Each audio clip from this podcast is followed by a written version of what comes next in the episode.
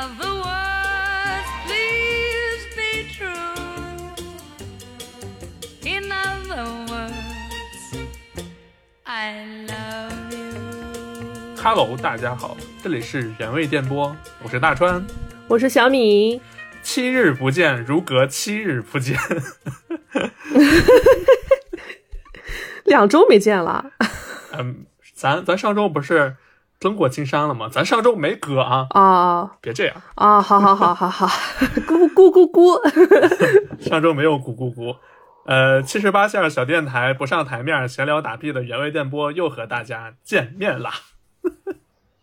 哎，咱们订阅量上三十二了，是不是可以跻身七十七七十七线了？自信点，我们可以到七十六线了。啊，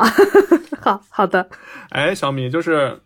我前两天我还在想啊，你说如果有一天你可以就是长生不死，获得永生，甚至是别人就比如说别人把你杀了，或者你又病死了，就或者你生病了，呃死了，然后过了一阵儿你又满血复活了，或者呃是别人把你的头、甚至头砍掉，你都可以活过来。嗯、如果有一天你真的获得这个能力了，你会怎么样？我觉得我小时候我会很向往这种能力，但是长大后我觉得这就是这他妈就是一个诅咒啊，这不是什么好事儿。是啊，小的时候我也曾经向往过这个能力，就是，哎呀，我要是永远的活下去，那这个世界不就是我的了？我就可以去征服世界了。嗯，但是但是转过头一想，好像还完三十二年的房贷，好像就可以干别的事儿，也不错。但是你有没有想过，你的身份证儿可是十年一换的呀？如果你活了两百多岁，你去换身份证，你人家问你几几年出生的啊？我是呃九几年出生的，然后一看已经两百年后了，那怎么办？那不可能，那就得像那个夜访吸血鬼一样，你不停的换身份、换城市、换换生活环境呀。但是对于一个普通人来说，我觉得换身份应该挺难的吧？是吧？这个什么黑黑黑户嘛，而且你都已经，你都拥有这种能力了，你怎么可能还过普通人的生活呢？但是你有没有想过，万一哪天你的这个秘密被泄露了，会不会被抓去做实验，变成小白鼠，不停的被切片？是不是有可能？所以我不想长生不老，我就想那个啥，到年龄差不多就得了。所以今天咱们的这个主题呢，就是一个关于永生和轮回的一个主题，而且也是咱们原味汽水板块的首次开更。啊，是首次吗？上次是预告吧？嗯，对，上次的金山杀人事件也是给咱们原味汽水的这个板块做了一个先导预告。咱们今天这一期聊的呢，是一个有关永生的话题。永生轮回，甚至是带着一些日式克苏鲁风味的一个老游戏，是当年在索尼 PS 二上面发售的，叫《死魂曲一》。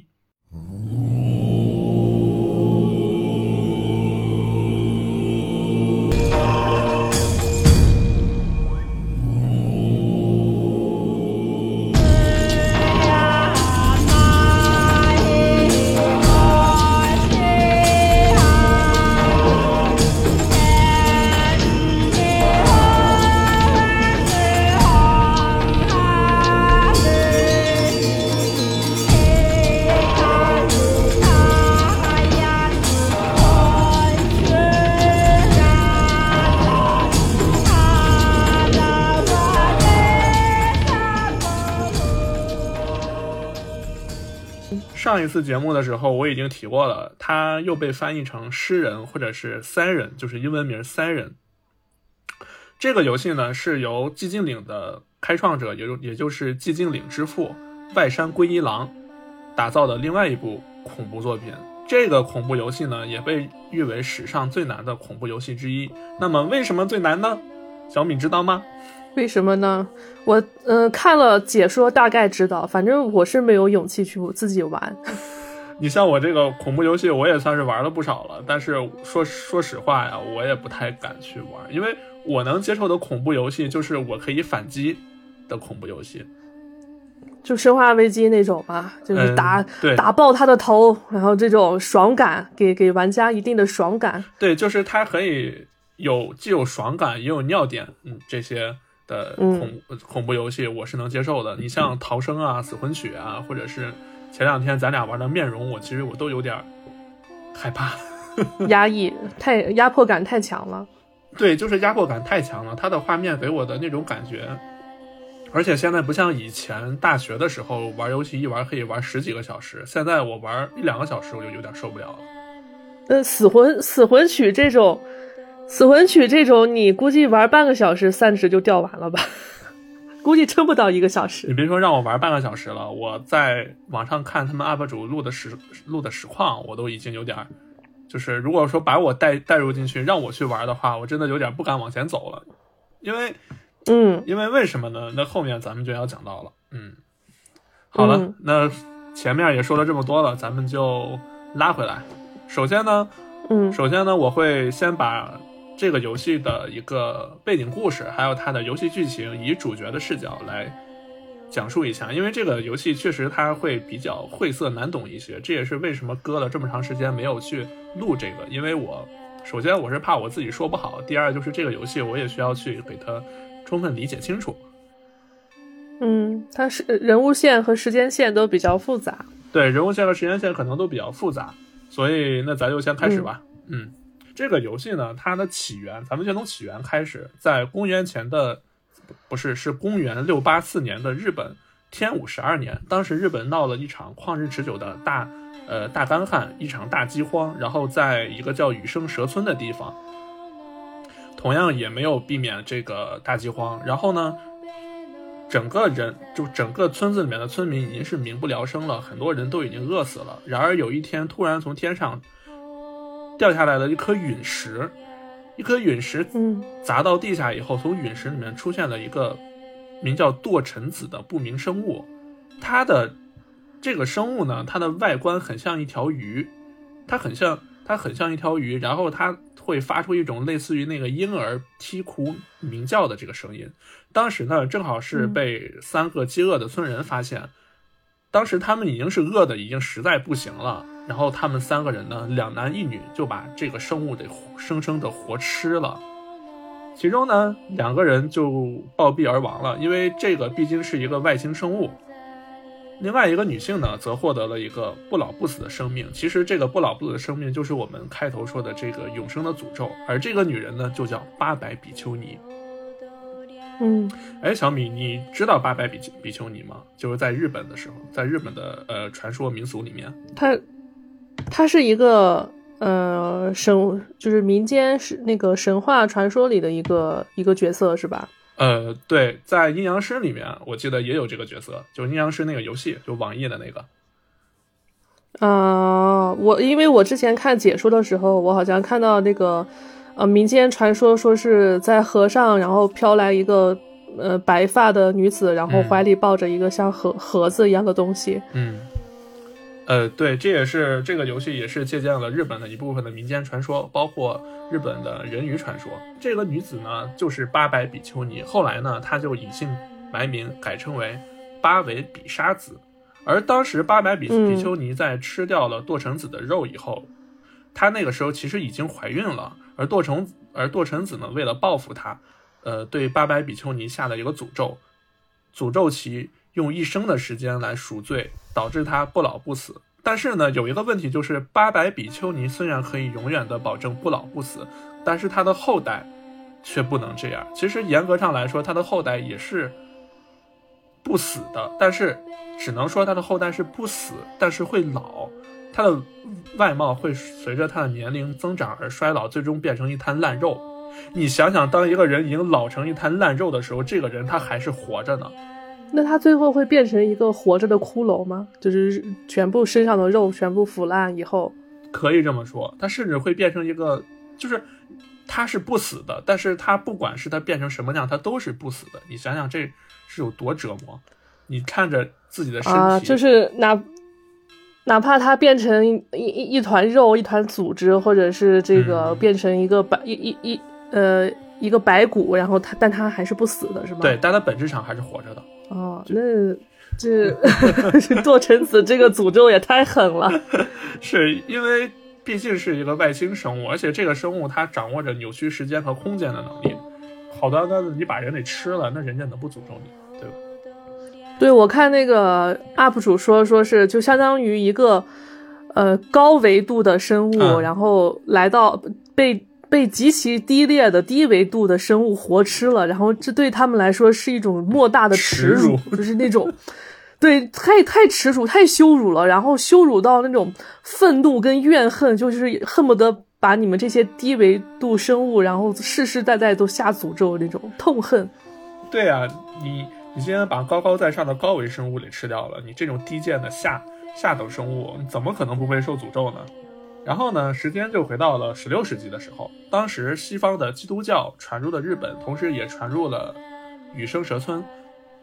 在这个时候呢，八尾比沙子结合当地的民间传说，然后加上基督教的一些教义，在羽生蛇村创立了一个新的教派，叫真鱼教。嗯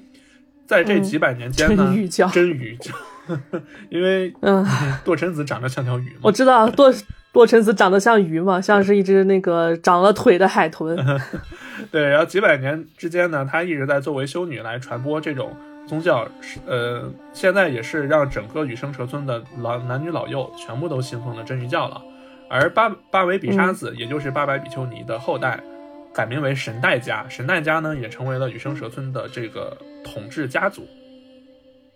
嗯在这之间呢，八尾比沙子活了上千年，他并不快乐，因为他看着婴儿出生，看着老者死亡，看着自己身边的认识的人一个接一个的死亡，他突然感觉到了对这个世对这个世间的一个悲哀吧。于是他好像有了一个看似绝妙的计划，就是他打算献祭自己的后代，将堕尘子复活，把整个羽生蛇村变成一个不死者的乐园，以期待堕尘子的宽恕。你说这个人狗不狗？这不，这不就是，这不就是这个活太长时间，然后直接疯逼了吗？这是分批女人 就变成脑子不太正常了。对啊，他在游戏里面就是因为他活的时间太长了嘛，他不停的变换身份，以至于他自己都不知道自己是谁了。在，呃，在死魂曲的前景，就是死魂曲前传故事里面，他曾经化身为神代家的奶妈，叫橙子。这个前传是网上是有漫画的，呃，大家感兴趣的话可以去看一看。不过因为是英文的，所以如果大家真的感兴趣，可以去 B 站上面搜一搜解说。这个狗女人为什么不一开始就把自己献祭了呢？那为什么是？这就这这还不是还不是为了苟活着吗？对啊，他不就是为了苟活吗？那你要是真想的破除这个诅咒，为你的后代去谋福利，那你为什么不把自己献祭上去，祈求堕神子的原谅呢？我要是他，我就那个不要后代，就是直接，呃，不不不生不繁衍后代，然后我直接把自己献祭算了。对啊，你就就不要再霍霍霍霍后代了，这个女人。所以呢，在此之间呢，真鱼教每隔数年都会从神代家族里面挑选一对姐妹，妹妹呢作为献给堕臣子的祭品，而姐姐呢则负责繁衍后代。每一对姐妹的妹妹，世世都叫神代美耶子，就是她每一次献祭，不管献祭的是哪个人，但是这个妹妹的名字一直都是用的神代美耶子。我知道，类似于就是这个名字已经不是人的名字了，它是祭品的名字，叫每一个叫美耶子的祭品。对对对，那个那个祭品是谁啊？这个祭品叫美耶子。而若仪式成功举行呢，羽生蛇村便可以继续苟活下去，直到堕尘子真正复活的那一天。但是呢，一旦仪式出现了一个差错，那么羽生蛇村就会发生大规模的地震和泥石流，把整个呃把整个村子被泥石流吞没的区域从现实世界中抹平，带到异异世界，也就是被堕神子操控的这个异世界无法归来。而在这个异世界里面呢，所有人都会变成一种不老不死的生物——诗人。哎，点题了吧？诗人出来了。这个诗人呢，他还他嗯和《生化危机》里面的丧尸不一样，是吧？不太一样，他好像还保留一定的自我意识。对，而且他在慢慢的是在转化成诗人化。他这个诗人就很奇怪，而且他还有他他还有不同的不同的进化形态，对对，好像最重要的是这玩意儿你打不死。就是说你玩游戏的过程中，你要抢那个他那个假死的那个时间，然后去去做任务嘛，不然他没过多久他就又站起来了。而且游戏里面的主角都是手无缚鸡之力的，嗯嗯，除了那几个那个 战战神 有枪的，但这个游戏你就算拿着枪，你也挺害怕的。说真的，我看他那个实况，好像他那个瞄准的挺挺挺困难的，因为他那个村子里全都是大雾，然后又是晚上。我就看那些那些那些 UP 主在那个瞄准的时候，他那个枪的准心什么的也不是很好操作。嗯嗯嗯对他那个准心也是跟其他的那个咱们常见的准星儿还不一样。然后呢，就是咱们的剧情展开了。两千零三年的日本呢，网络上流传着羽生蛇村的各种奇奇怪怪的传说，而我们的主角就是我们的男主角高中生须田公野，感觉非常好奇，他就是在不停的在打听这个羽生蛇村。呃的一些奇闻异事，同时也非常好奇发生在这个村子里面的一个，哎，三十人屠村杀人事件，哎，啊，有印象了。吗？上下期联动了是吗？嗯在这个案件呢，有几个传说：一，在这个荒废的村子里面呢，依然还存放着死者沾染血迹的衣服；二，曾经有人目睹过一个老婆婆好像在村子里搜寻着什么东西，而这个老婆婆呢是在地下四脚爬行的。哎，第三个呢，就是这个啊村民的怨念会将来访人全部卷入其中，失去自我，然后让很多人全部都失踪。我们的男主角须田公也，也就是我们勇敢的调查员，决定来羽生蛇村附近好好调查一番。作作死的调查员，作死的民俗学者。所以在国外叫调查员，在日本叫民俗学者。可是一份高危职业，并且是终身上不了保险的那 那一类人。对，呃，比肩香港龙虎武士。于是呢，嗯须田公也就骑着自行车来到了这个羽生蛇村的附近。在他来到这个村子同时呢，也有另外的一批人在冥冥之中和这个村子有某种联系的人也来到了这里。具体是另外的一些人是谁，而他们又经历了什么呢？咱们后面如果有时间的话，可以再带一下。呃，剧情咱们还是以男主角的视角嗯来聊。须田公也在这里嗯遇到了这一任的神奈美耶子和他的宠物狗是一个白色的大狗狗。这个时候呢，须田公也，对，还是萨摩耶好像是，哎，是萨摩耶吧？是吧？对，就是萨摩耶，是萨摩耶呀，大白熊嘛？呃在这个时候呢，须田公也和这一任的神奈美耶子，呃，也就是我们的女主角，还没有太多的邂逅。美耶子在和他四目相对以后就跑开了。这个时候呢，美耶子正在企图毁坏就是仪式里一个非常重要的物品，是堕尘子的头颅。这个物品呢，是一个重要的道具，就是为了完成仪式的很重要的东西。须田公也误打误撞的来到了羽生蛇村的神魂仪式，撞见了这个仪式的发展过程，然后也被神奈美耶子的哥哥神奈纯发现了，所以导致仪式中断。就是说，这个堕尘子他一千多年他都没有成功复活，是因为这一千多年的每每场仪式都失败了吗？这这一千多年呢，中间也有失败过。在一九七六年的时候，这场仪式其实就失败过，然后整个村子呢一大半被拖被拖入了异世界，同时也被泥石流所掩埋。也就是说，这个村子其实在现在为止，并没有说全部都被拖到异世界，就是就目前来说。然后呢，要复活堕神子，应该是要进行很多很多次的仪式才可以把堕神子复活，就是直到堕神子原谅你了就可以了。哦，那我懂了，它不是一次性的仪式，那这不就是这这不就是渣男的一次又一次的道歉吗？这这就是这个仪式本身并不重要，重要的是堕尘子能不能原谅你重要的你，是？我已经献祭了我这么多后代了，你打算什么时候原谅我？那这么一看，八百比丘尼真的很狗啊，这个女人。而且一旦有仪式，呃，不成功一次，那么堕尘子就会发怒，然后就会把羽生蛇村的一部分呃人还要带到异世界里面。所以在两千零三年的这个时候，我们的须田公也成功的又一次破坏了仪式，哎，不是成功的又让仪式破呃再一次受到了破坏。在这期间呢，他在逃跑的时候被一个警察开枪枪击了，而掉到了真鱼川，也就是呃羽生蛇村旁边的一条河里面，然后被里面的洪水给救了回来。此时呢，整个整个空间发生了天摇地动的异响，一阵犹如防空警报一样的声音开始响起。这一次失败导致整个村子都被拉入了异世界，而村子周围也出现了类似于红色的海洋的海洋的，呃，就里面充满着红色水的海洋，并且下起了红色的雨水。在这之前呢，我要跟大家先说一下，就是你一旦进入到异世界里面，沾染到了红红色的水，你不管是红色海洋里的水还是雨水，一旦你沾染到沾染到了这个水，那你就会不可逆的往湿人化转变。也就是说，你可以把它理解成这个雨水和洪水就是，呃，你转化成世人的一个病毒，就可以这么理解。当你嗯沾染了洪水以后，你就会拥有一种能力，叫世界截取。这个其实在游戏里面表现的就是，它游戏的画面啊，你玩的时候它会分成，就是它会从中间劈成两个画面，左边呢是诗人的视角，右边呢是你的视角，就是你可以在这个画一分为二的画面里面看见诗人的视角和你自己的视角。嗯，这个设定蛮有意思的，就是就这种这种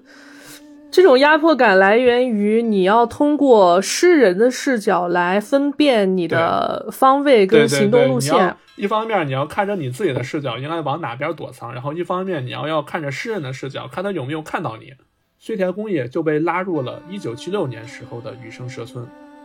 因为这个时候的时间和空间已经全部混乱了。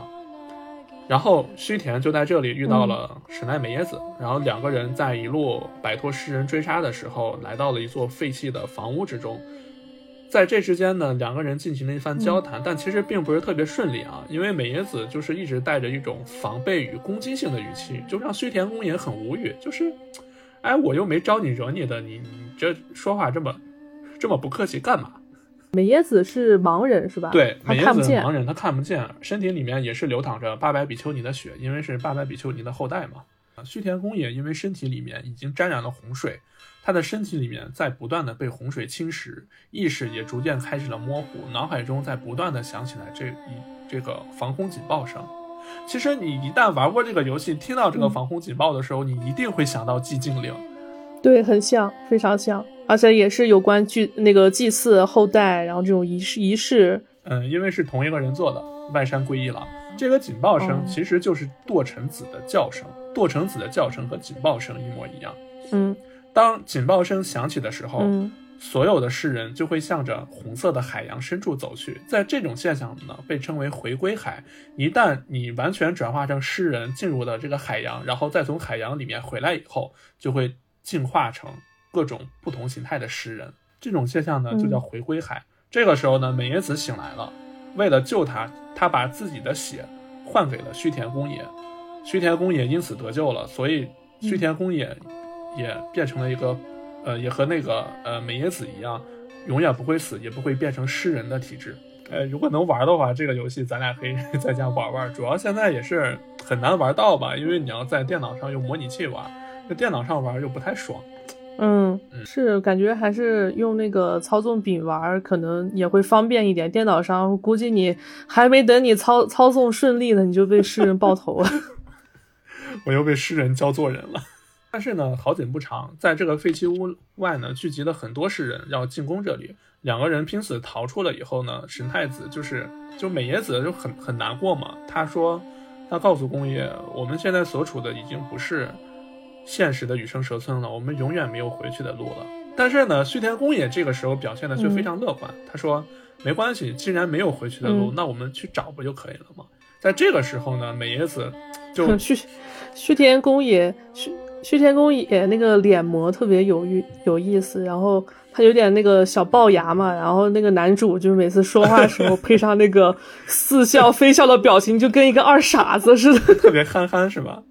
嗯，对特别憨。这个脸脸模这个事儿，等咱讲完剧情以后得聊一聊，这个真的是得聊一聊。那嗯这个时候呢，八尾比沙子，也就是我们的八百比丘尼，带着带着神代纯赶到了这个呃，赶到了呃须田公野和美野子在在的这个地方，而须田公野再次中枪，从吊桥上摔了下去。之后呢，八尾比沙子和神代纯就把美野子给抓走了。在须田公野摔下去了以后，他又碰到了另外一个角色，叫安野一子。这个角色呢，嗯我们到后面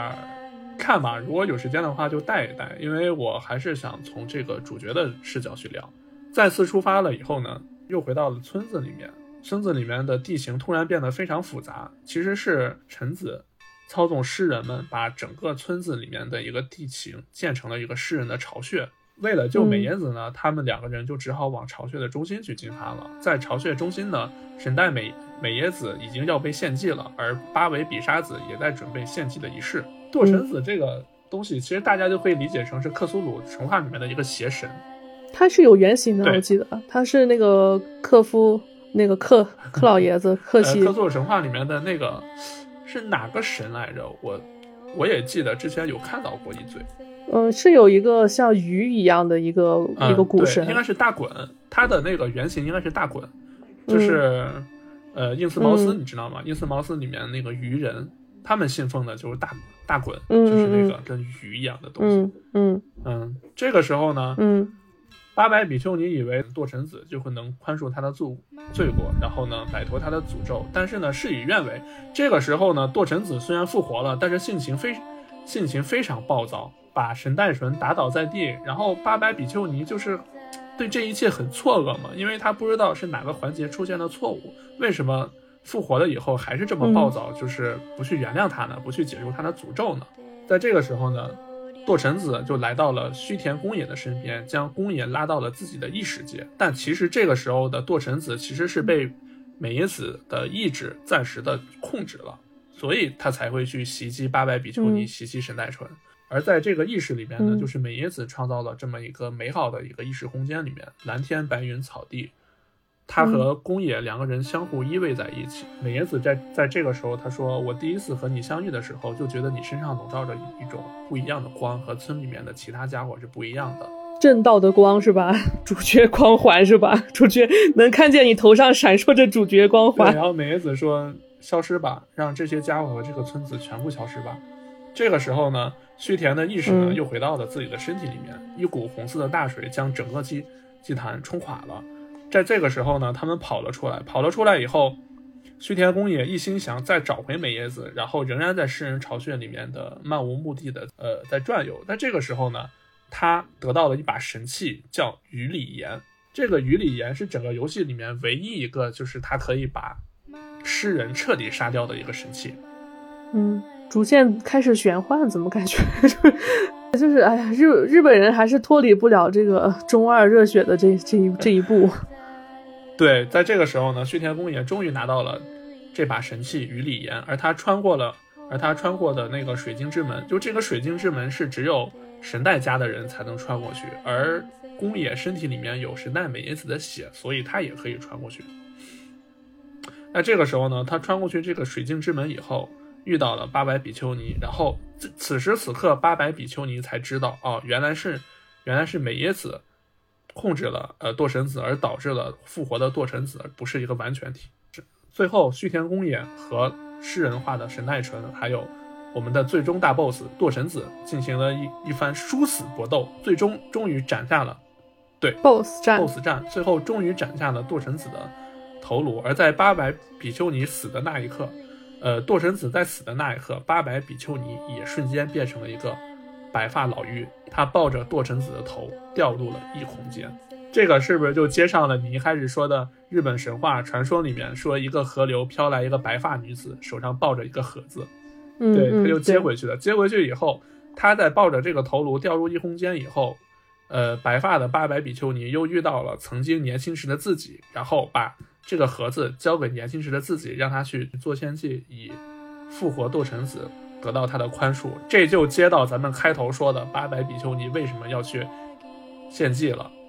这又接回去了。哦，这是一个轮回对啊，所以这？就是一个轮回啊，你发现了吗？哦，我知道，就是说，呃，他想献祭不是由于他主观的那个想法诞生出来这样的，然后是因为他有一天碰到了未来的自己，告诉他你要献祭才能取得堕神子的原谅，对他碰到了另一个平行空间的自己，然后让他再去完成仪式。而这个时候呢，咱们的主角，咱们的主角在干嘛呢？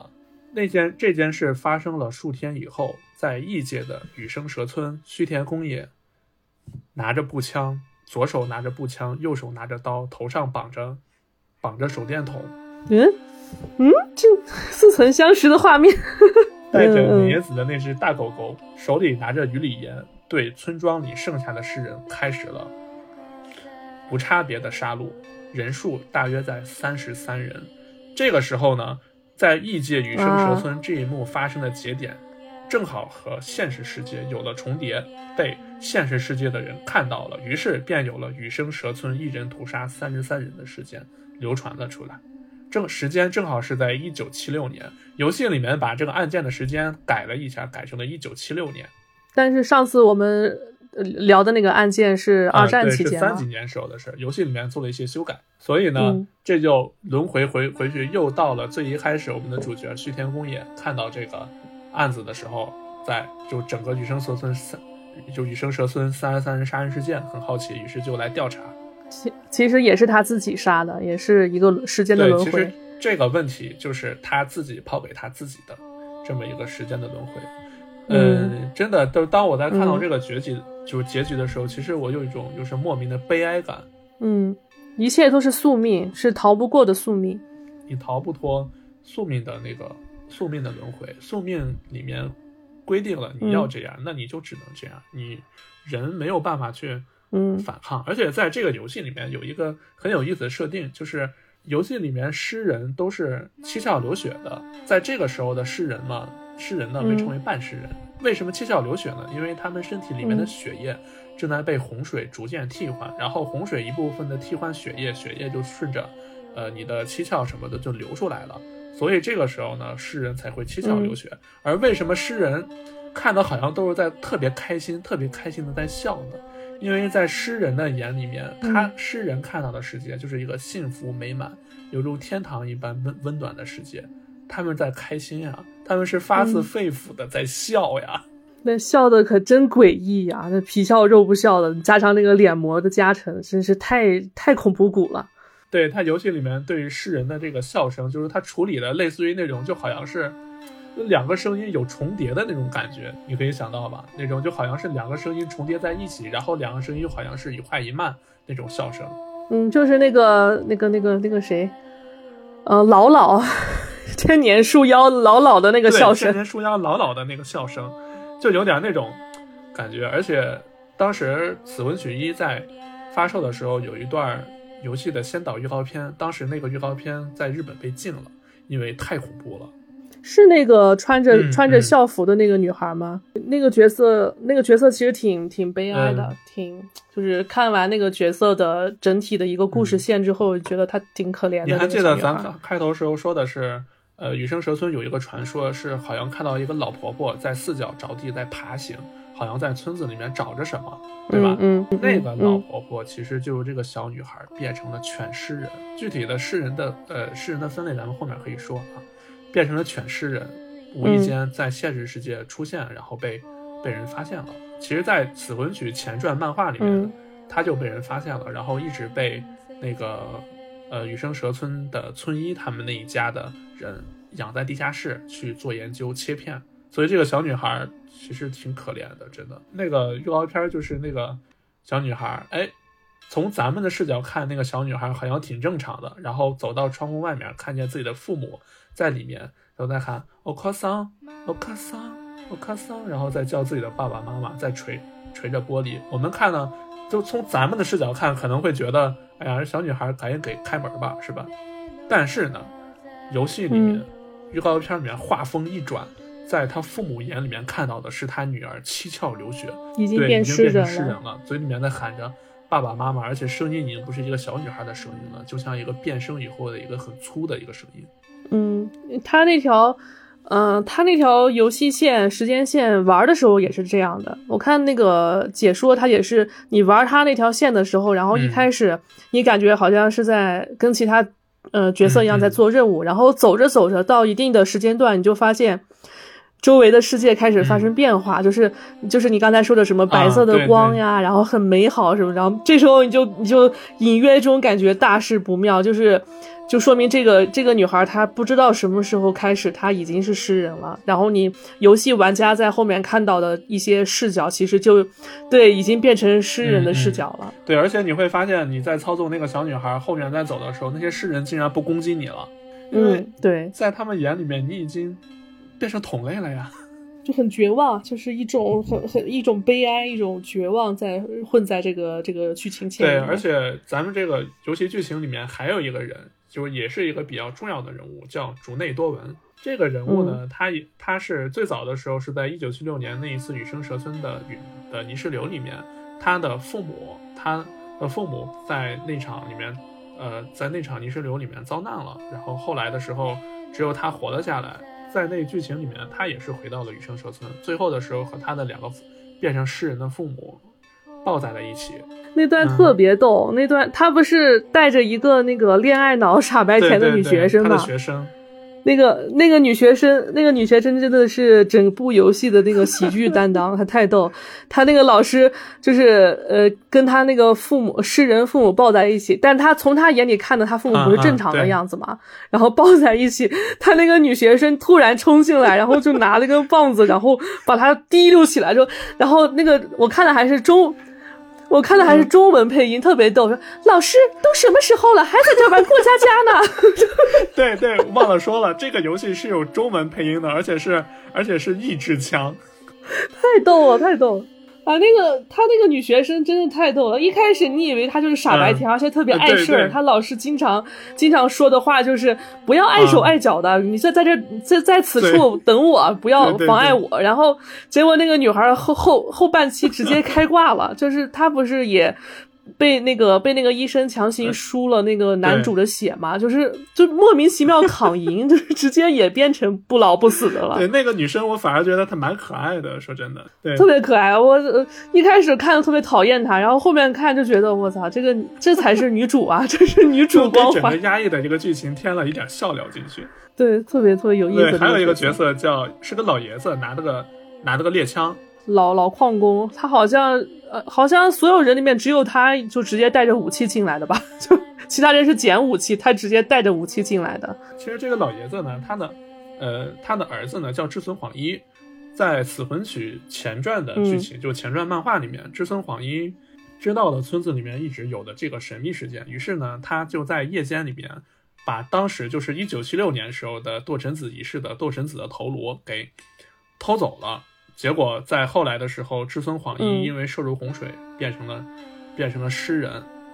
然后呢，志村晃一就被用木桩钉在了棺材里面，一直放在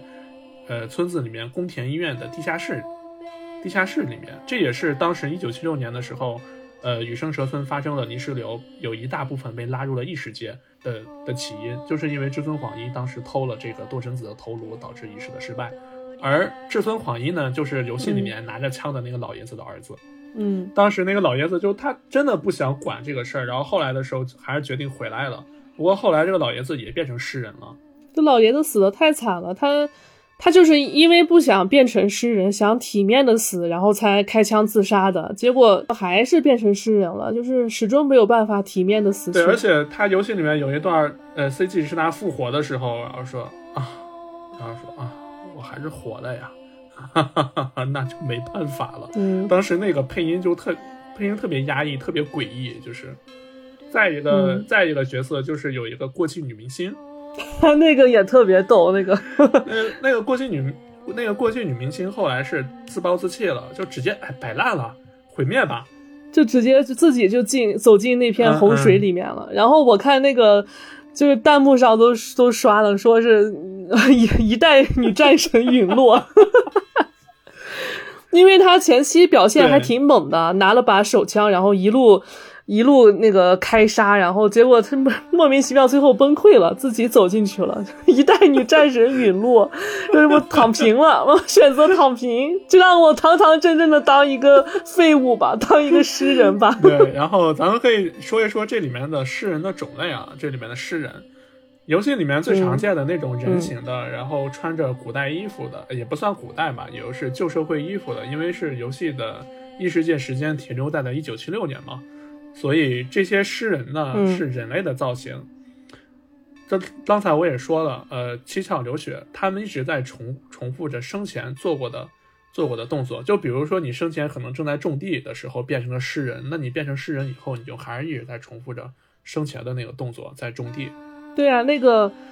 游戏里面不是他们都说嘛，说是那个你看远处又有一个质朴的农民 在农作在劳动。还有弹幕上面不是有一段是那个诗人一家子在看电视嘛？然后弹幕上面说多么和谐嗯友善的一家呀！然后，然后就看到好多那个农民拿着镰刀，然后在那儿还在劳作，然后，然后那个上面都说，真是一个民 民风淳朴的村啊子。，大家都在努力耕田，为自己美好的明天而奋斗呢。对呀、对呀、但你但你一走过去，他马上就会举起镰刀来砍你。所以，其实，在这个里面呢，嗯我们眼中的诗人是怪物，可是诗人眼中的我们呢，其实也是怪物。嗯唯一的区别可能就是，诗人作为他们自己眼中的人类是比较彪悍的，而不像咱们看见诗人就跑。对，他们是看到人类就杀，就是要以最大的呃努力，然后去把人类也拉入到他们的列入他们的一份子嘛。嗯对，然后嗯？呢，在这种半世人呢，在之后就是我刚才说的防空警报响起以后，他们会进到红色的海洋里面，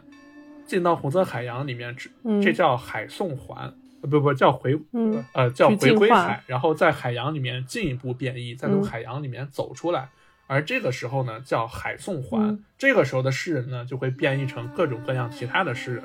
其中有一个诗人叫羽根嗯诗人，这种诗人是会飞的，他的造型呢、是我比较害怕这个这种。在头上，在头上长了两对跟那个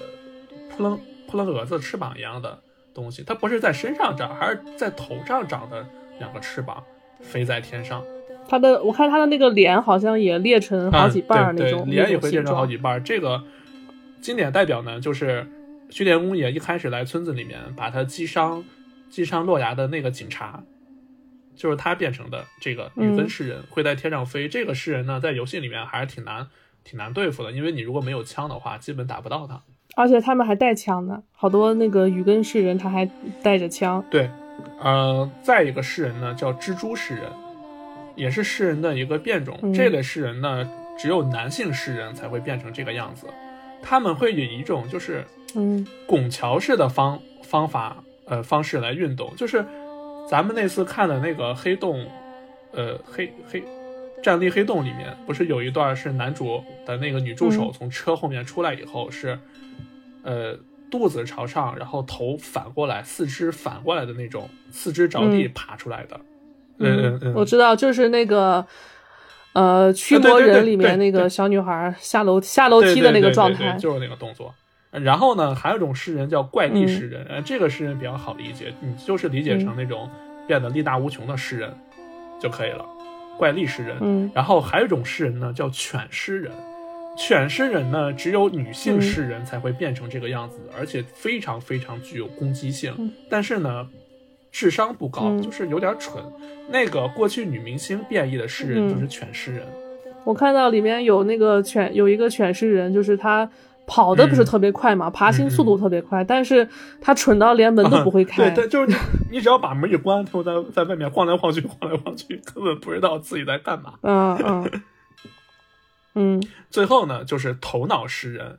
头脑诗人呢，呃，就像他的名字说的一样，他是所有高级诗人的中枢，也就是说，他控制着这些高级诗人，蜘蛛诗人呀、雨根诗人呀什么的这些。他的生命力呢非常强，但是他的战斗力基本为零。而且头脑诗人在游戏里面，像之前其他的诗人是有固定的样子的，但是头脑诗人真的是丑的千奇百怪，在游戏里面，你有看到吗？最我看到那个护士小啊，就脸姐姐嘛，脸就是那脸上个被长得像那个烈焰红唇，不是一开始。一开始她是哦，护士小姐姐脸上长的是像触角一样的东西，像是那个章鱼触手一样。然后还有一个角色，就是个嗯男性角色，后面进化成头脑头脑诗人，然后脸上长的头整个长得跟那个烈焰红唇一样，跟个大嘴唇一样，嘴嘴唇上还长着刺儿，长着那个仙跟那个仙人掌一样。对对对，而且你知道吗？我最早的时候看这个护士小姐姐变的这个诗人，就是我在网上找视频的时候，我我看视频封面，嗯，我一度以为他脸上流的是翔。拉了是吗？对，就是从从鼻孔、眼睛里面流出来的翔。啊，有点儿有点儿啊，加上那时候那个嗯画质啊，那个颜色、色彩啊，确实有点恶心。就是，然后有一段他不是还把他不是那个抓到他妹妹，然后还还把脸怼到他妹妹脸上嘛？哎哎呀，咦，太太恶心了那个。再就是你说的那个那个嗯男性的、男性的头脑诗人，他脸就像一个，我感觉他脸就像汉堡王。啊，有点像两片汉堡，就感觉他凑过凑过来的时候，就像要强吻 强吻我一样。你不要过来呀、所以诗人的种类呢，基本咱们就咱们就是就算是聊完了。这个游戏虽然我们、嗯你看我们说的呃挺欢乐的，挺搞笑的，对吧？但是如果大家有机会的玩到这个游戏，呃，它还是给你的压迫感是非常强的，因为你在里面你没有办法去反击，你你既不是鬼泣里面的但丁，你也不是生化危机里面梁这样的特种特种兵、精英警察，你只是一个手无缚鸡之力的普通人。对，就是那种玄幻高科技武器，只有你玩到后半段快结束的时候才有，前半段基本上就是拿个手电筒，嗯然后到处那个找找找找道具呀，捡捡枪呀，然后躲躲诗人呀，你也只嗯，对，能。而且你 如果是操纵到那个小女孩的角色的时候，那你就只能躲了，你连你连反击的这个能力都没有。啊，我知道那个那个小女孩有有一个章节是那个嗯小女孩，没、没有，真的是没有任何战斗力为零，他只能是躲，而且他不是最最压最压迫感的，他不是一醒来就直接在那个屋子里嘛，嗯。就是那个嗯一家三口那个，就是那个预告片里面穿那个校服嗯。那个女孩。就是一家三口三个诗人的房间里面，就他们一家三口三个诗人在那看电视，然后这个你要操控这个小女孩，要躲过他们的视线，然后跑从屋子里跑出去。要是我的话就，就打不过就加入吧。要是你的话，你也会去喝那个，你就直接去喝那个洪水，大口大口的喝是吗？对，我就跟那个那那个那个过气女明星一样，我直接就进去在在洪水里游泳 蛙泳。那我就在旁边打，默默的打出一句弹幕：一代女战神小米就此陨落。我选择加入他们，挺好的，每天还能看到天堂一样的世界。你能不能有点尊严啊？有句话说得好，人类的赞歌就是勇气的赞歌。你怎么可以这样啊？你怎么可以加入他们？哎呀，太太累了！你像男主，这是他虽然永生，但是他又永远逃不出这个村子。那你就等于说，你虽然是人类的，保有人类的清醒意志，但是你一直都在要打打这些世人，躲这些世人，多累啊！还还不如直接加入呢，对不对？加入 happy，大家一块开 party。是这么说也对哈，嗯，这个游戏，这个其实这个游戏，当时我在第一次接触到这个游戏的时候，它给我最大的震撼不是打不死的诗人，也不是它的剧情，反而是它的里面的人物建模。嗯，特别阴间，让我就让我想起那个前前段时间那个东京奥运会那个人头气球，大概就长那样。就是观众朋友们，就是听众朋友们，想象一下，这个游戏里所有人物的建模大概就长那个样子。对你就可以想象成把你的脸原封不动的通过一些一些微的技术贴到这个贴到里面的角色脸上，然后那个时候的技术还没那么成熟，所以你看见你的脸在里面，不管是哭还是笑，都是一副皮笑肉不笑的样子。有点像那个早期的那个 A，就是那个劣劣质 AI 嗯嗯，对换脸，对对就是对对，就是就是我爸妈那个时候的那个呃，他们那个照相馆不是有那个嗯 AI 嗯换脸吗？就是把你的脸抠下来，然后给你 P 成什么那个什么呃女明星呀、日本女明星呀、香港艺人的那种那那种照片，你知道对吗？就是那种假假的。然后你玩游戏的时候，因为它毕竟是个嗯三维游戏嘛，就是你正面看的时候，就是 我我在看解说的时候，就经常把我吓到的不是他们遇见诗人，就是。就是你的那个视视线内，就是你的那个余光内，然后突然就被你的那个同伴吓一跳，你知道吗？就是他会突然出，他会突然出现，然后他顶了一张那个像人皮面具的脸一样，然后尤其他凑近的时候，那个三维它正面看的时候就已经很恐怖了，然后它在转动的时候，因为以以前那个纸片人做的不是很好，然后三维模型在转动的时候，它那个脸是褶有有那种嗯褶皱的，就是那种变形、褶皱、拉伸的那种，就特别的恐怖。对，所以这个游戏的脸模反而把我吓了一跳。我说这脸怎么整成这这样了？当时，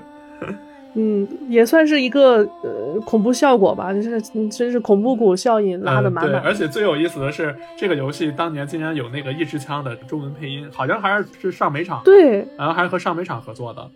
好奇怪呀！对啊，那个时候就是审审查这么不严 不严吗？怎么还专门有中文配音？对啊，而且是真的是妥妥的一支枪呢。嗯，就是就给这个，就是我们看那种假假的，就是假假的东西，反而会觉得很恐怖。就是再加上这个假假的中文配音，就是给这个。呃，给这个游戏稍微带了一点喜剧色彩，我不知道为什么，就是有一种缓和的一种感觉。对，而且这个游戏呢，其实也是就融入了浓浓的克苏鲁、克克苏鲁风味。这个游戏发行时间是两千零三年，两千零三年那个时候，克苏鲁这个元素这个东西还没有流入咱们国内，那个时候是没有人说这个的。嗯、但是当时的当时那个嗯外山贵一郎呢，他应该是已经接触到了克苏鲁的克苏鲁元素了，所以你看这里面古呃堕神子的设定，还有古神，还有那个献祭仪式，这些其实都是很浓的克苏鲁风味。然后包括我们的主角须田公也，那他他就是个调查员，他就是。嗯，调查员，调查员和他心爱的人最终步入了幸福的婚姻殿堂。哦，我开玩笑的，他们不是疯了就是死了。对，那个表情包是吧？嗯，而且呃，我觉得就是亚洲人，嗯、就是呃亚洲的观众啊、玩家，然后他对恐怖的那个理解，嗯、他肯定是对呃融合亚洲的一些嗯民俗啊、嗯、风俗啊，以及我们从小那种。骨子里、血液里面就害怕的那种东西，就融合了这些东西以后，你才会觉得真正的很恐怖。就是你的，你要是纯是西方的、西式的，因为那个文化离我们太远了嘛，嗯、就是你反而会觉得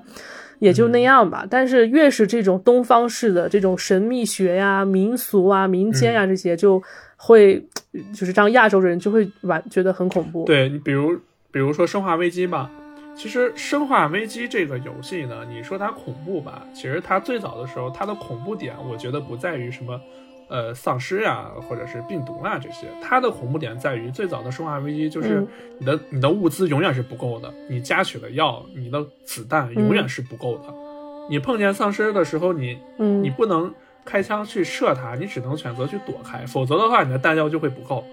嗯，所以为啥《生化危机》也被也被我们玩家称为背包危机嘛？嗯，就是有呃，恐怖游戏呢，就是有一种，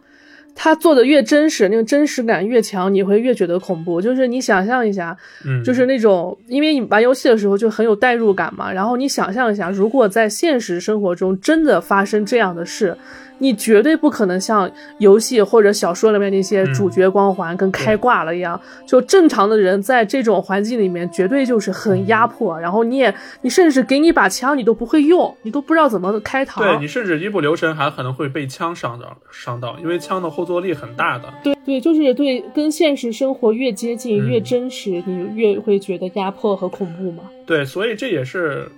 克苏鲁克克苏鲁神话，它的这个恐怖的点，除了一个是不可名状的恐怖以外，再一个就是它会，它会，它的它的恐怖是方方面面出现在一个普通人的身上的，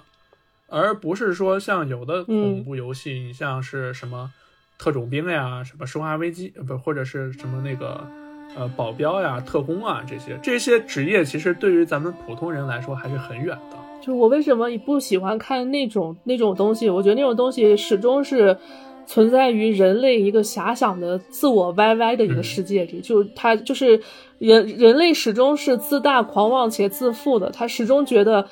人才是这个世界的主宰物，就是好像搞的什么主角光环呀，然后什么特别一路开挂什么，但其实就是想一下，真正的恐怖就来源于你未知的那些生物，嗯、就是你在他面前完全就是。低维度的存在，你跟他没有任何反抗的能力，就是这种才是一种未知的，就是克苏鲁说的嘛，不可名状的恐怖，嗯、不可名状的恐怖来源于你对这种神秘的东西，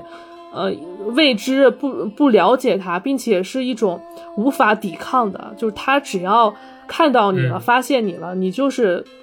就完全没有办法抗衡的这种恐怖，就算你去想。去想了解，想怎么样，那也不是你的思维所能渗透到的领域。你如果真的想去了解，想去理解的话，那你那你只有一条路，就是疯了。嗯，对呀，就是所有超越人认知的这些东西才是恐怖的嘛。嗯，那种但凡在人的认知内的东西，其实看看多了，你都不会觉得恐怖。对，而且这个游戏的 BGM 也是挺阴间的。嗯，你上期不是放了吗？上期的对，片尾上期我来片尾浅放了一下，我打算这期的时候我会把《死魂曲》那个被禁的预告片儿，我会把那个的音效，然后放在节目中。大家如果感兴趣的话，可以反复收听。关键就是这个游戏你在玩的过程中，尤其是在不同的人物线，然后到一些重要的环节的时候，它整个那个游戏的背景乐铺的全是这种声音，就是那种很很刺耳、很阴间，然后再加上每每段人物线开始的时候，不是那个防空警报就会响嘛，就那种嗯，哎呀，太压迫了而。且我记得当时我在网上找资料的时候，呃，不过那时候我是找的寂静岭的资料啊，因为寂静岭不也是防空警报吗？嗯那个时候好像就是说防空警报来源于日本人的心中的恐惧，因为那个时候二战的时候，只要防空警报一来，马上就会遇到空袭嘛。嗯，看那个宫崎骏的那个嗯《萤火虫之墓》嗯不就是吗？那到处都是防空嗯、对，洞。防空警报一来，大家就只能躲进防空洞里面。等出来的时候，你辛辛苦苦建建建起来的家就都被炸毁了。最后还是和上期一样啊，我们对战争强烈的控诉。这样有两个角色啊要想和你聊一下，就是那对医生兄弟非啊常有意思，把他们俩给忘了。就是宫本家，宫田家，就是呃这个这个村子里面、呃宫田家除了神代家是一个大家族以外，然后这个宫田家不也是一个大家族嘛？而且他跟神代家特别相似，就是神代家是姐妹俩，然后宫田家就是兄弟俩。然后这对兄弟最有意思的就是人物的设置方面，呃，哥哥弟弟是一个穿着一个医生，然后身身着一身白衣，然后像白衣嗯天使一样。但是弟弟这个角色他是一个 衣冠禽兽，是一个恶魔。然后哥哥呢穿的是神父的衣服，就是这个游戏里面的那个呃引导，求求就是那个导师，就是真鱼教的求导师啊、求导嗯师的角色嘛，对，对他穿的是神父的衣服，但是，呃但是他本人又特别懦弱，就特别怂。就之前我看，呃 我看他们，他每次呃他不是打打世人的时候，然后有好几次都是犹豫嗯不决，然后把那个撬棍就扔下了嘛。他经常有这种事儿，然后他他弟就直接从旁边起来，然后拿着撬棍拿着枪直接跟诗人杠的那种，就是杀伐特别果断。就这种人，他在现实生活中很恐怖嘛，因为他不是把那个护士护士姐姐不是杀了嘛，包括后面还对诗人进行什么肢解呀什么的，就是这种人，他如果在人类世界，他是一个变态，是一个就是不折不扣的一个衣冠禽兽，但是他在诗人的世界，你就会觉得他特别有安全感，就特别猛，就是那种战神级别的。一一代男战神。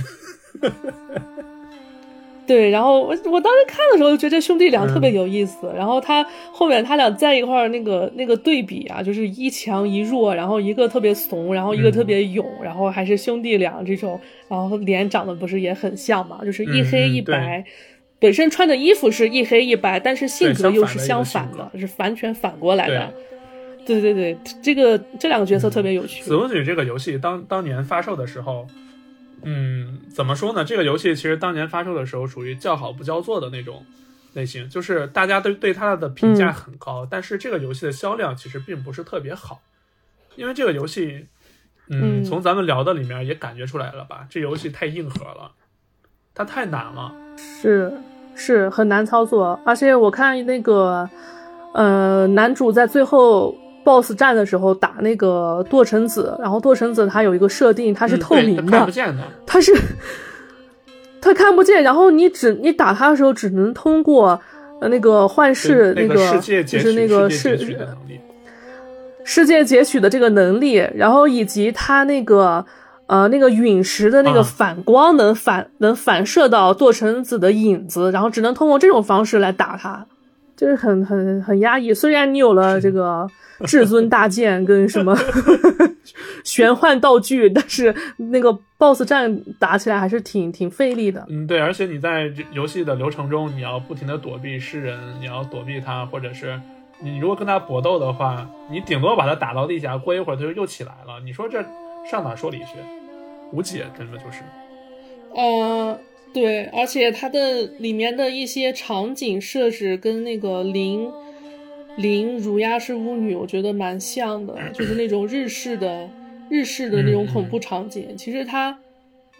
我觉得它里面的场景最恐怖的是医院，啊，医院场景是吧？就是。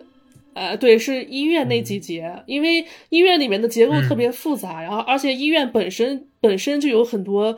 呃，解剖室呀、然后什么那种医院的环境本身就很压抑，然后而且是在一个全黑的环境，然后他们还要在地下室，然后到处躲尸人，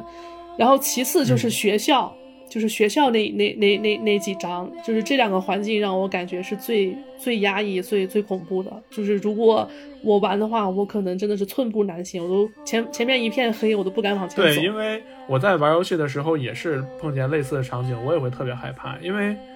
学校、嗯，学校、医院这些地方本来就是走廊很多，楼梯很多，房间也很多，它不像是你在外面对的地方比较广阔，它在里面，它它楼道里面只有那么狭窄的一个楼道，而且还是直来直去的，你怎么躲，对吧？嗯，呃，对，然后就是因为有这样的一个设定嘛，就这个游戏，因为你不能完全歼灭那些诗人，然后你就需要斗智斗勇嘛。然后它里面这些斗智斗勇的这个一些道具啊，一些那个设计还挺巧妙的，就挺狗的。就是我记得之前那个医生嗯。宫田医生，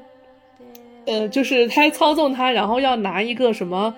啊呃，发电机还是什么东西，特别特别重，然后你就不知道他拿那嗯。玩意儿干啥，然后你就看一看，就发现他要通过那个垃圾道，就是医院里的那个垃圾通道，然后去砸那哦。个诗人。他就是在那个垃圾通道上一敲，诗人不是的设定是只要听见声音，他就会过来嘛。啊，然后他一敲那个垃圾道，然后底下那个诗人就把头伸伸伸伸进来，嗯在一楼嘛，然后他就把那个发电机从那个垃圾道扔下去，把这诗人砸死。里面有好多这种特别巧妙的这种设计，就你只能通过利用道具，然后来呃吸引诗人的注意，然后想办法就是拖住他，然后但是你绝对不可能奸杀他。嗯。对，所以这就很考验游戏制作人对于整个环境的环境的把控和环境细节的这个设计了。这个就很考验游戏制作人。嗯，就是一些呃用要用什么道具，要怎么设计它，要怎么去，对，还挺对它这个巧妙的。场景环境的这个路线呀，有有没有什么隐秘的暗道呀，这些你都要考虑到。所以其实嗯现在这一类的游戏做做的人就少了嘛，也就是这几年，你除了逃生，你就一个面容吧，而且都是呃都算是小成本的独立恐怖游戏。呃，逃生虽然不算吧，但是相比较那些三 A 大作，逃生也还是稍微差了那那么一点儿。因为这些游戏首先受众面窄，然后它本身的制作成本也很高，就这就很考验游戏者对环境的设计了。这真的是，嗯，而且我觉得它有一点像开放世界的感觉，就是虽然就是在一个村子里面，但是因为人物线太多了，然后你每每次到一个人物线到一段的时候，然后你要重新在这个村子里各个地方去探索。嗯，对，而且它的这个叙事手法也是比较有意思的。就每个人看似是一条单独的，呃，单独的那个线程任务，可是这中间都有很多交集。有的时候你在做这个人的任务的时候，你可能会碰到另外的那个人，呃，也也可能下一场任务你又是该嗯操作另外那个人了。零系列不也是这样的吗？那个如鸦嗯对是巫女。玩咱们玩的时候不也是这种，里面有很很多人物线，就是一段还没讲完，立马就换一个人物带入进去。然后这中间呢是有相互穿插的，或者一些细节上的线索会告诉你可能人物人物跟人物之间的关系，不会把所有的东西给你全都摆到嗯明面上、给你去讲，不会那么直白。这个在日本的文学里面，一些悬疑悬疑小说的一些手法也挺常见的。你像那个我之前买的那个书，东野圭吾他他在他的小说很喜欢这样写，就是呃一开始一些琐碎的一些人物线。然后串着串着，你读着读着，就可能你上一个人物线还没读完，然后就到下一个人物线了。然后到最后呢，这些人物线发现哦，原来他们全部集结在一件事情上，他们是因为一件事才、才会相遇啊、基本上都是这样的一个手法。哦，是这样。呃，我最早的时候，我接嗯触到这种叙事方式的时候，就是从《死魂曲》上面看到的。我当时就觉得很新奇，嗯因为每一个人物，每一个人物看似是一个独立故事，但他又很巧妙的去把他们结合在了一起。对，而且这种方式对玩家来说始终会有一种嗯新鲜感，就是因为这种游戏太过压抑。如果你长，比如说你只玩一个人物线和一个时间线，你可能玩几个小时，你就会嗯，玩不下去了，就是那种。你你想你要不停的，你你不可能真的像看我们看解说视频一样一路开挂，你肯定是不停的嗯失败，不停的死，不停的复活，然后去有时候打一两关都要打好久。但是他把这个时间线跟人物线拆开之后，可能对玩家来说就会相对呃那个新鲜感就会强一点，就不会那么疲惫玩起对，来。你看解说视频里面，UP 主们都会把 死掉的视频都都给剪掉嘛，然后为了视频的时长，对，就和大家的剪掉了观感肯定会减掉。但是你可以想象，这个这么难的游戏，在这在这中间真的是死了无数次。我记得，我记得我当时在嗯 B 站看 C 君做《死魂曲》新解实况的时候，我就觉得 C 君太辛苦了，因为这游戏真的太难了。哦，实况的就是嗯没法呃，剪，实况有一些，呃，我在 C 君的时候，它的实况有一些地方，比如说它呃卡在哪儿出不去了，来回找路怎么的，它会加快速度，或者有的时候他会做一些剪、嗯剪辑。你它虽然做了剪辑，但你看他玩的时候，你也能感觉出来他的抓狂，就这游戏太难了。啊，是是是，玩呃就是对有有损 有损自己的身心健康。我觉得这个游戏最难的是找路，嗯嗯就是对于我这样的路痴路痴来说，就是它没有地图，然后只能通过诗人的这个视角去判断路线的话，而且里面黑漆黑漆八东的，我真的是嗯太难了，对于我这种路路痴不友好。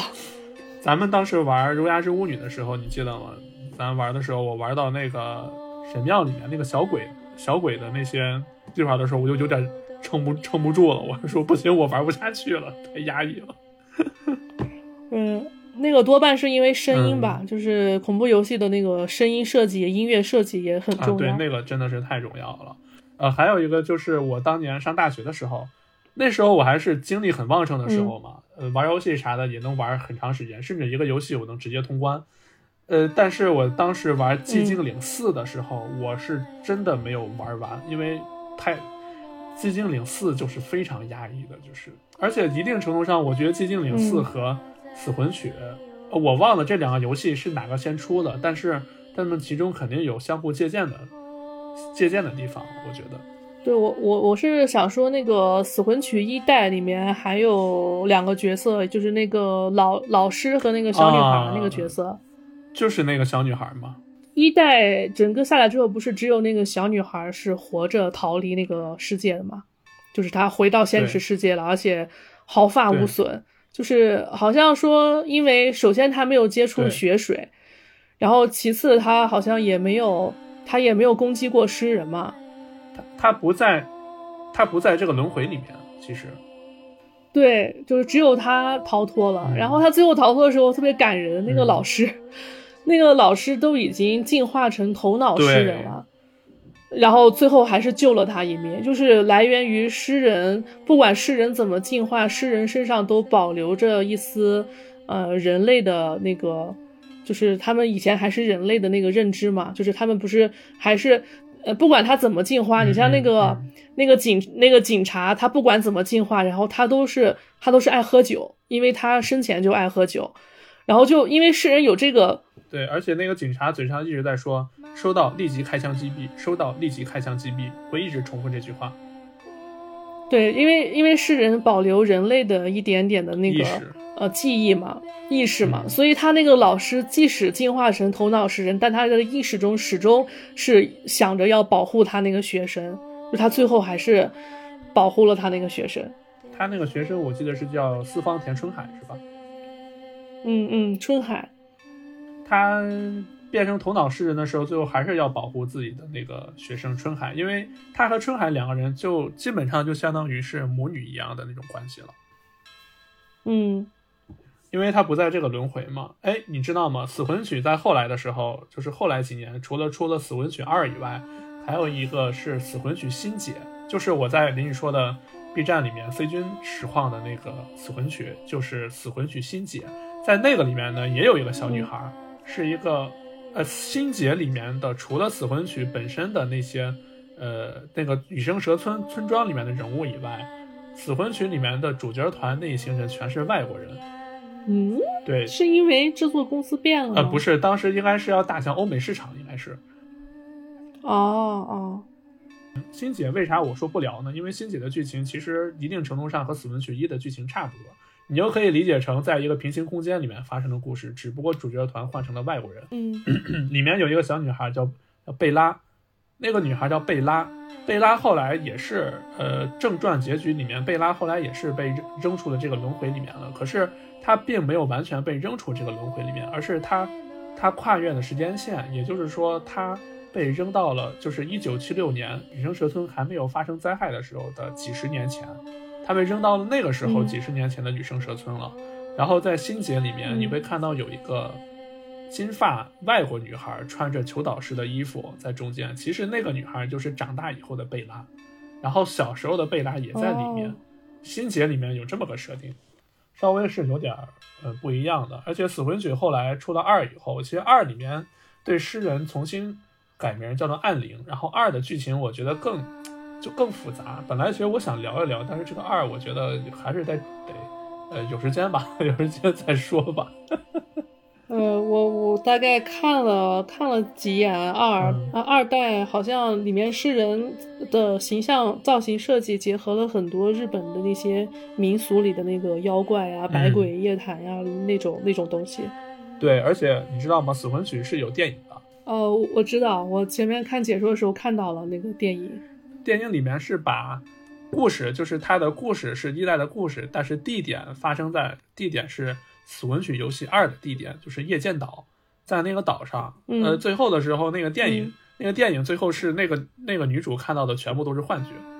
哎，那就没意思了，那就那比起游戏的这个代入感差远了。还还有那种深度就差远了，对吧？是对啊，只有游戏那种一丝一丝那种环环环相扣，然后抽呃抽根据不同人的视角去去对去解谜这个村庄的这种代入感，才会让你感到深层的恐惧嘛。对，但你要是真的要按游戏里面的剧情来做的话，那你这个至少得像网飞那样做成部剧，十几集的十几集的剧嗯才能讲、讲清楚。是，那电影是讲不清的。是是，对，它整个世界观那个还是比较复杂，人物牵扯也比较多。对，哎，你说网飞什么时候能把《死魂曲》给签了？他之前是不是签过寂静岭啊？我忘了。啊，他签过《寂静岭》，然后签过《生化危机》。《寂静岭》，我前两天看见有消息，因为科乐美最近在疯狂的报《寂静岭》的消息嘛，一个是嗯，嗯，我看到了，嗯，对，你还给我发了。对对对，嗯，一个是寂静岭 F，就是新新的新一代的寂静岭游戏，然后再一个就是寂静岭嗯二的重置版，还有一个、嗯还有一个就是当年指导寂静岭电影一的导演，然后要继续指导新的寂静岭，叫《重回寂静岭》这个电影。嗯嗯。好像说他们要开发三点五部嘛，嗯，这次应该不会不会再再狗了吧？寂静岭二重置版和寂静岭 F 肯定是会应该是会出的，因为现在预告片已经出来了嘛。然后最近还有一个重磅消息，就是《生化危机四》重置版实机演示预告片全出了，然后现在在 Steam 和 PS 五上都已经可以预约了，预约购买，预约购买了已经。发售时间呢就是二二零二三年的三月二十二日。嗯，但还是想看你玩死魂曲。有机会吧，有机会咱俩在电脑上玩玩看，我下个模拟器，呃，还是能玩的。嗯嗯，然后直直直播一下实况。还有一个要跟大家说的是，在这个月底十月二十八号，《猎天使魔女三：任天堂独占》就要马上就要发售了，我们就可以看到贝姐又一次出现在我们的我们的掌机上面了。大长腿姐姐，对，再一个要跟大家说的就是，也是在这个月月底，《生化危机八》的黄金版，也就是《生化危机八》本体加 DLC，呃，要发布，呃，就要发布了。这一次的《生化危机八》黄金版里面加入了第三人称视角，然后加入了新的 DLC，也就是，呃，主角伊伊森·温特斯的女儿罗斯的冒险故事。之前我不是跟你说，我说如果发售的话，我会第一时间买，是吧？但是嗯现在我有点改变想法了，因为我看了预告片和实际演示以后，感觉太魔幻了。生化八就罗斯的那个 DLC 太魔幻了，我突然有点失去兴趣了。就就是有点太脱离现实了，是吗？呃，对我看他的实际演示里面，罗斯好像还有了魔法技能。哦，好 好好吧，就开始中二了，是吧？嗯，嗯那那你就先把面容玩了吧，把面容玩通关。我尽力。嗯，还蛮蛮有意思的，整个游戏的设定。嗯，对，咱们原味汽水这个板块呢，除了聊游戏以外，也会在最后节目结尾的时候跟大家分享一些近期的一些游戏资讯和一些比较有名的游戏什么时候发售，呃，会跟大家分享一下。如果大家有机会的话，也可以关注关注。嗯，嗯目前来说呢，咱们原味电波算上这一期已经是第十期节目了。嗯嗯，虽然收听量其实还好吧，我觉得收听量还可以，但是这个呃点赞就是这个订阅关注呢还是少一些。那天我跟朋友们聊了一下，我发现他们都是在节目下面点进去我的名字，然后关注我。其实这等于是把我的个人账号关注了，而不是关注的我们的这个播客专辑。所以大家如嗯，果、要订阅呀，对 对订阅呀，朋友们。大家感兴趣的话，就可以在专辑里面点一个订阅。如果觉得我们做的还行，可以给我们一个专辑评价，或者如果呃对我们这期的节目你们有什么想补充的，或者有什么我们没聊到，或者是聊错的，也可以在评论底下积极发言。咱们这篇有，咱们这一篇呢，主要就是把这个死魂曲的游戏和大家做了一个分享。呃，详细的，如果大家真的很喜欢，很很感兴趣，可以去 B 站搜索博伟军这个 UP 主，他做的死魂曲和嗯寂静岭的视频，在我看来是，应该是我在整个 B 站吧看到的里面是最好最详细的，而且我们这一期的很多内容呢，也是摘自于博伟军的视频。嗯，在这边，在这边呢，先感谢一下博伟军，博伟军大大，虽然不一定能听我们的节目，但是还要跟大家说一说这个事儿。嗯，行，嗯，那咱们今天就到这儿。就到这儿吧。哎你还是要分享恐怖音乐了是吧？大家晚上慎听啊，慎 听慎听。好，那就就到这儿，好，拜拜。拜拜。好了，这一期节目已经结束了。最后结尾我会放一下《死魂曲》当年被禁播的预告片的一段音频。如果大家觉得感兴趣的话，可以继续听下去；如果觉得不感兴趣的话，可以在拜拜以后就可以关掉本期节目了。好，那现在就开始。